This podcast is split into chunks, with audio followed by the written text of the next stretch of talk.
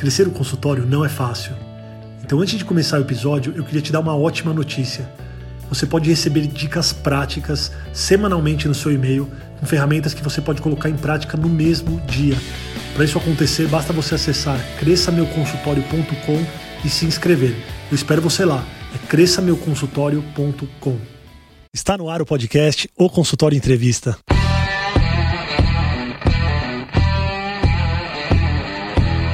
Bem-vindos, eu sou Daniel Kruglenski, médico, cirurgião do aparelho digestivo e vou entrevistar aqui especialistas em diversas áreas que vão nos ajudar a crescer na carreira, melhorar a conexão com os nossos pacientes e a se desenvolver na profissão.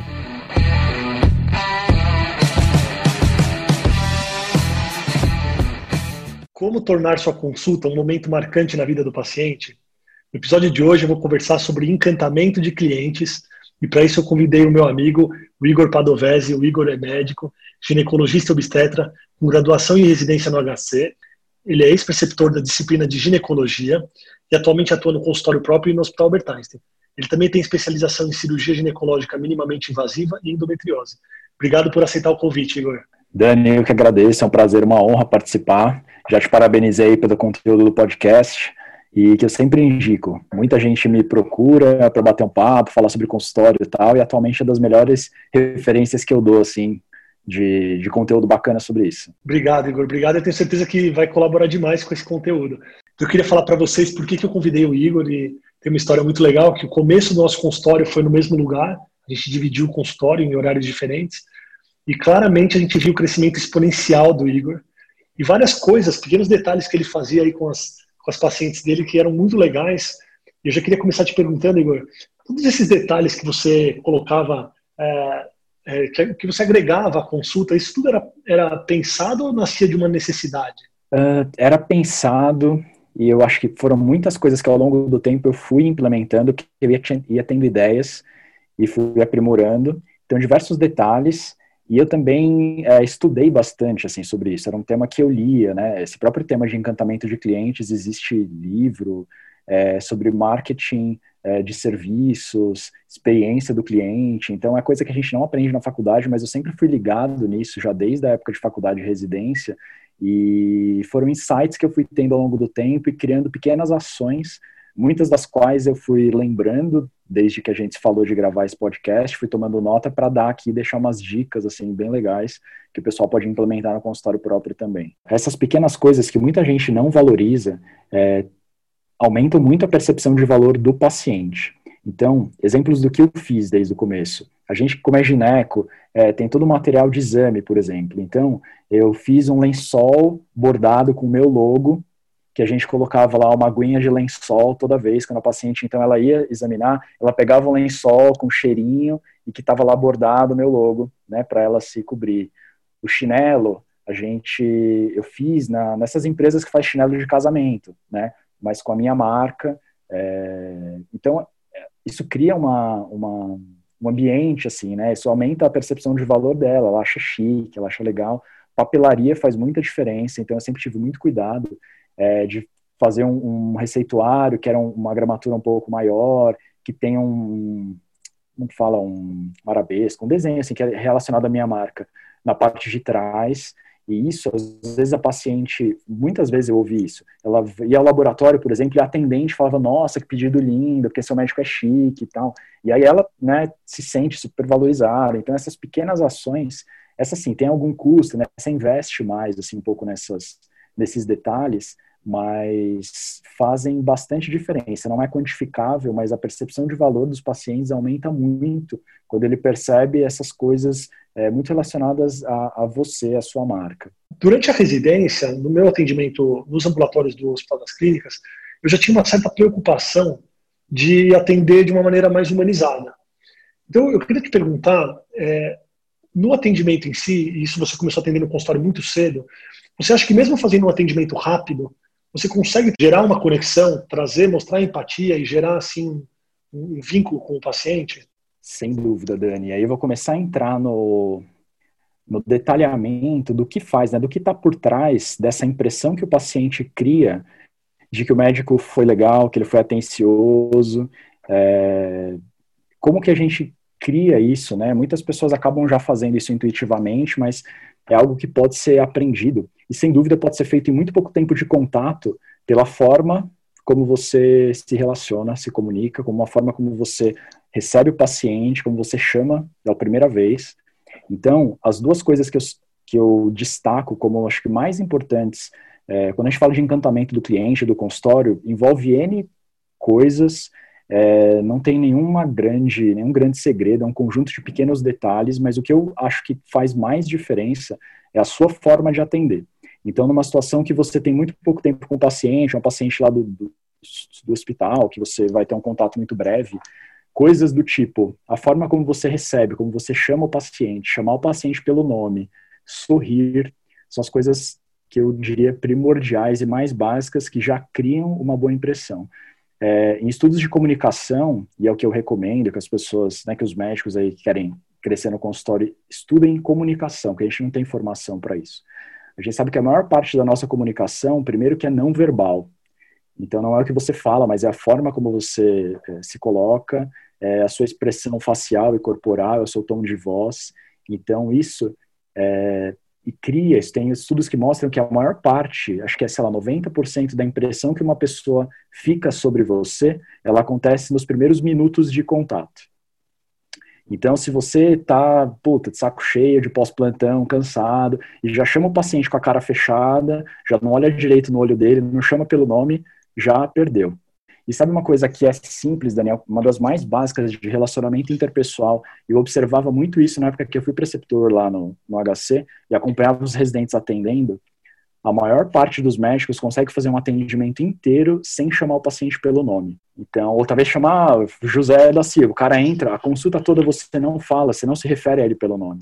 Isso é o princípio mais básico de relacionamento interpessoal. Então, se eu estou falando com você, quanto mais vezes durante a consulta eu falar, então, Daniel, é, aqui o seu exame, etc, etc. Então, vamos lá, Daniel, agora. Tá. Quanto mais vezes eu repetir o Daniel durante a consulta, mais é, isso cria conexão e cria afinidade, né? As outras coisas básicas, como sorrir, é, é essencial. Você pode estar tá com num dia ruim, o que for, mas é, tá com um sorriso no rosto quando recebe o paciente faz diferença. A forma de cumprimentar, né, de dar a mão, tem essas coisas de comunicação falam até sobre isso, assim, o jeito de, de dar a mão. E isso tudo vem de uma área de conhecimento que eu recomendo que todo mundo estude, que é relacionamento interpessoal.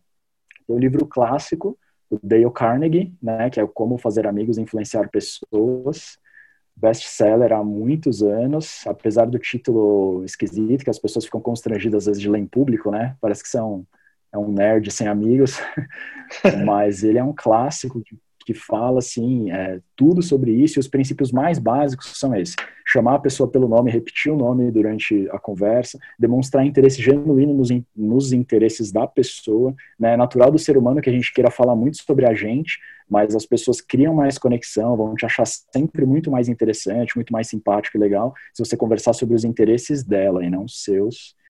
As pessoas gostam de ouvir o próprio nome. Mas é importante, principalmente para nomes compostos ou para nomes que não são tão habituais, Boa. você perguntar como que a pessoa gosta de ser chamada, para você não Exato. ficar falando o nome errado da pessoa, ou o nome que ela não gosta, várias que é vezes. É então, sempre para nome, sempre nome composto, eu pergunto: você quer ser chamado de Ana ou você quer ser chamada de não sei o quê? Ou, ou Maria alguma coisa. Você quer chamar de ser Maria? Sempre pergunto. Porque para poder Exatamente. falar o nome mais confortável para a pessoa, eu acho importante isso. Não, é só comentar do nome, isso daí é super importante, e os nomes, os compostos, com certeza, Maria alguma coisa, geralmente ela gosta de ser chamada de alguma coisa, é sempre importante perguntar, e alguns nomes, por exemplo, Carolina, Carolina, é, às vezes ela é a Carol, todo mundo chama de Carol, às vezes sua mãe quando tá brava, ah, Carolina, só que aí também você de cara não vai é, criar um certo, então assim, eu chamo lá duas, três vezes a Carolina e falo, ah, então, ah, posso chamar de Carol? Ah, Carol, então então, isso já cria, né, ao longo da consulta, isso vai quebrando o gelo, criando mais conexão, mas é importante também você é, é, perguntar, né? E a outra coisa, além de relacionamento interpessoal, assim, acho que o grande tema que eu recomendo para as pessoas estudarem, que eu estudei muito, é exatamente a, a comunicação não verbal, né? É, o outro livro que eu dou de dica sobre isso, tem dois, na verdade, tem o Corpo Fala, que é um clássico, mas ele é um pouquinho mais chatinho assim de ler, e tem um bem legal, que é um livro de capa amarela, que chama Desvendando os Segredos da Linguagem Corporal forma de gesticular, é, tem várias coisas de, de, linguagem não verbal que são muito importantes. Por exemplo, se eu estou conversando com você, estou coçando o queixo, vou arrumar o cabelo, a mulher, são gestos que demonstram insegurança. Então, aprender sobre isso, aprender a dominar a linguagem, né, para filtrar coisas que seriam negativas e, pelo contrário, saber usar positivamente isso é uma coisa que é inconsciente, mas cria no paciente uma impressão de que você é mais está é, mais atento a ele, está mais é, né, conectado na consulta, Sim. demonstra mais é, sinceridade, aí por, por aí vai. Tem um paciente meu que eu tenho uma certa liberdade. Essa semana eu estava atendendo ele de máscara aqui no consultório. E aí tava falando, é muito ruim atender de máscara, né? Ele falou, mas doutor, não tem nada de bom atender de máscara. Eu falei, ah, tem que posso bocejar na sua consulta e você não vê. É, exatamente. Filtrar essas coisas faz muita diferença. Então, tem muito que o paciente percebe, nosso, que não é exatamente o que você está falando, o que você está explicando, mas é da sua postura, da forma como você gesticula, da forma como você se apresenta, essa nossa aparência física, é, como você está vestido, sapato, né? Outra coisa que as pessoas reparam muito, é, o seu avental. Então, tudo isso faz diferença. É um conjunto de pequenas coisas que o paciente percebe. Uma pausa breve na entrevista para um recado muito importante. Se você curte o podcast, se você está gostando da entrevista, não deixa de seguir esse podcast. Então você vai clicar no botão seguir, seja no Spotify, seja no Apple Podcasts ou no SoundCloud. E você pode também compartilhar os episódios com seus amigos.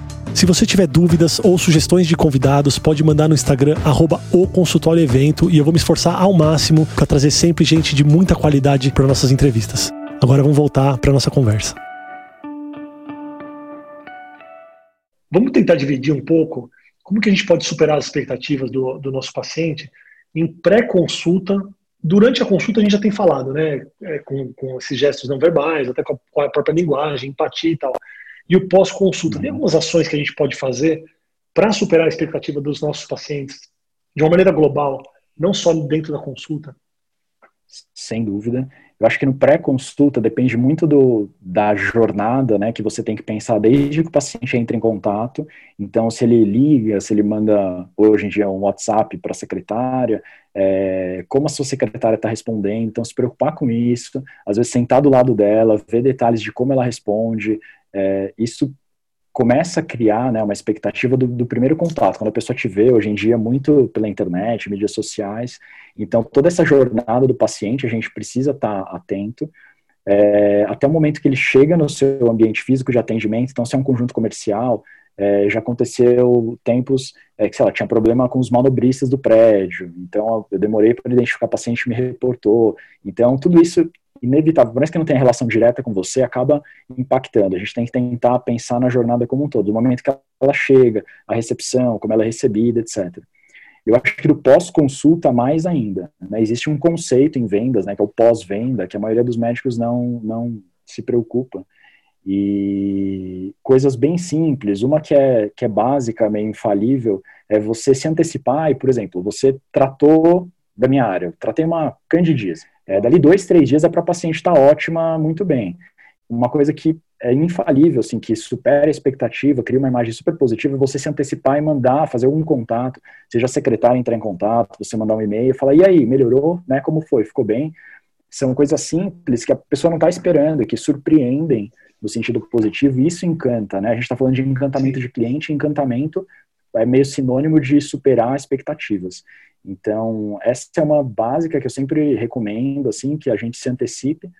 Hoje eu tenho uma, uma assistente que, quando eu termino as consultas, ela lê todas as condutas que eu anotei, e lá eu, isso facilita meu fluxo, assim, né, com volume maior, então ela vai executando. Então eu anoto, ah, mandar e-mail, é, explicativo sobre tal assunto. Então, tem alguns temas, tipo diabetes gestacional. Quando eu faço diagnóstico, eu já preparei um material completo que eu explico tudo. Tem um vídeo, tem a planilha que ela tem que preencher, tem as orientações e tal. Então, tem um kit que ela recebe logo depois da consulta. Então, essas informações mais organizadas, por exemplo, o DIL, eu também faço a mesma coisa. Se eu vou colocar um DIL, eu explico na consulta, tal, se o paciente concordou. Antes dela voltar para a inserção, eu falo que a lição de casa, ela tem que assistir um vídeo é, que eu gravei, que está no YouTube, que até foi, esses vídeos fizeram meu YouTube crescer muito também de forma inesperada, porque eu deixei público lá, mas eu uso no consultório para algumas orientações, então isso, né, supera também a expectativa. Pequenas ações, tipo, coisas que eu fui criando, muito da nossa área, as pacientes que eu já tenho mais vínculo, às vezes ela fala na consulta, ah, que vai casar. tá noiva? Eu falo, ah, tá noiva, que legal, já marcou o casamento? Ah, marquei, doutor, dia tal. Eu, ah, legal, desconverso. Só que eu anotei. E aí depois, essa minha assistente já tem lá anotado, eu registro, casa tal dia, para ela programar o e-mail do casamento. Aí na véspera chega um e-mail para ela.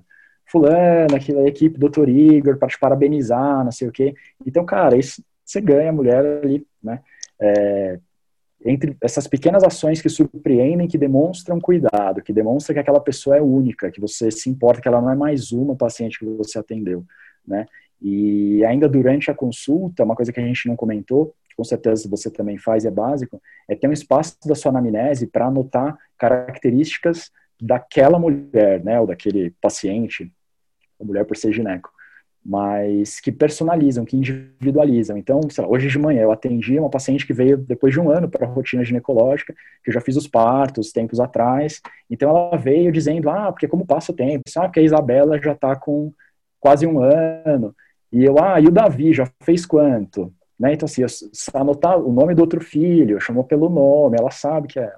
E aí eu tinha anotado que ela ia sair de férias depois da última consulta, eu falo, ah, e aí, o Havaí como foi? Entendeu? Então, essas pequenas coisas criam uma, um impacto muito positivo, que ela fala, pô, ele lembra. Criar esse hábito de anotar, então eu tenho na minha anamnese um campo que é só sobre isso, que eu pego, eu vou pescando ao longo da conversa essas coisas fúteis, entre aspas, mas você demonstrar que você lembra dela como pessoa, com as características próprias, então saber o nome do marido, o nome do filho, né, o que ela faz de importante e tal, e essas coisas que ela vai soltando, quando ela vem a próxima vez, é, você lembrar e perguntar, cria um impacto muito positivo. Né? Tem uma ação que eu, que eu criei também, que foi uma sacada legal, quando o bebê faz um ano de vida, que a gente manda, porque é um momento geralmente que a mulher já está mais afastada, é, ela já vem menos, e ela é surpreendida num momento especial, o bebê que a gente fez o parto depois de um ano.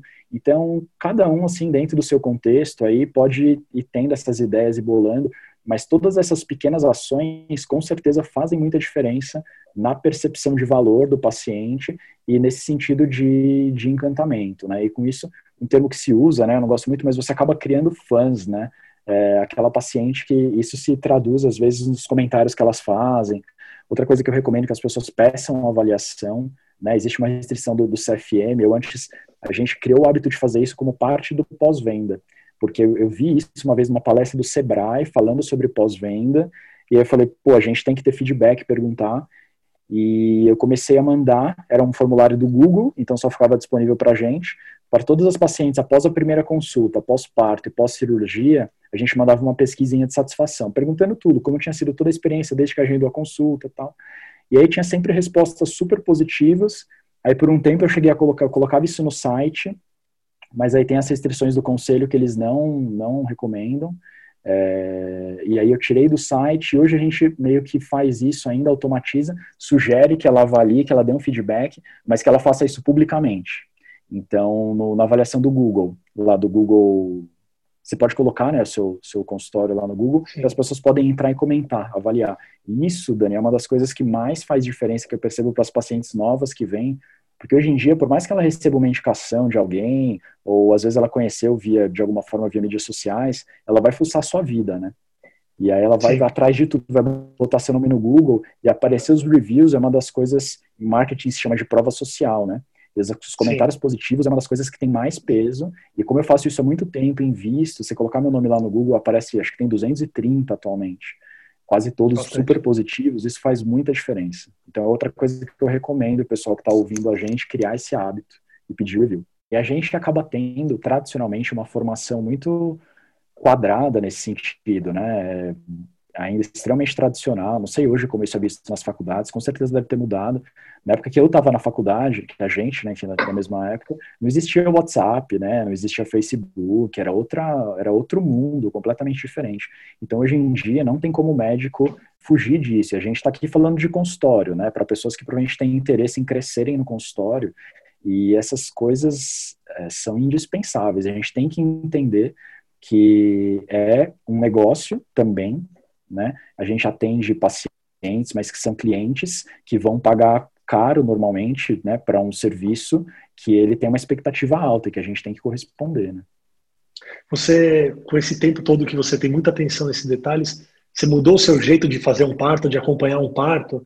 não mudou tanto. O ambiente, o momento ali do parto, é, com o conceito de uma experiência. A gente é muito atento a isso. Então, de novo, uma série de detalhes que fazem diferença, como ter a presença. Tenho sempre uma enfermeira obstetra é, junto com a paciente. Isso é uma das coisas que transforma a experiência delas, porque ela também é uma pessoa super especial, tem um jeito assim muito legal com os pacientes e cuidados com o ambiente, então reduzir a luz, criar um clima, né? Assim, a gente deixa uma música de fundo, tem umas playlists, ou fala para a paciente preparar a playlist que ela quer ouvir lá no momento. É, tira a luz da cara, o foco da cara do bebê na hora que vai nascer, né? Toma cuidado de tentar deixar logo após, mesmo na cesárea, logo depois que o bebê nasce, deixar em contato pele a pele com a mãe. Tem uma porção de coisinhas que fazem parte dessa é, desse conceito do parto mais humanizado, que tenta tirar a frieza do ambiente hospitalar, daquele momento meio cirúrgico, né, mesmo que seja um parto normal, mas é dentro de um contexto hospitalar, e é o conceito de experiência. A gente cria uma experiência que para a mulher é única e extremamente marcante.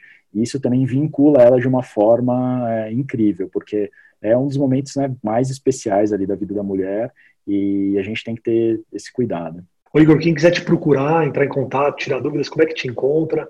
Bom, tem o meu site, tem os contatos lá, que é igorpadovese.com.br. A rede social que eu mais uso é o Instagram, fico à disposição. Fiz isso muitas vezes, ainda faço muito, tomar café com o pessoal da faculdade, muita gente que me procura para dicas do consultório, tudo, estou sempre bem disponível, gosto desse assunto e, e gosto de ajudar o pessoal a crescer nesse sentido.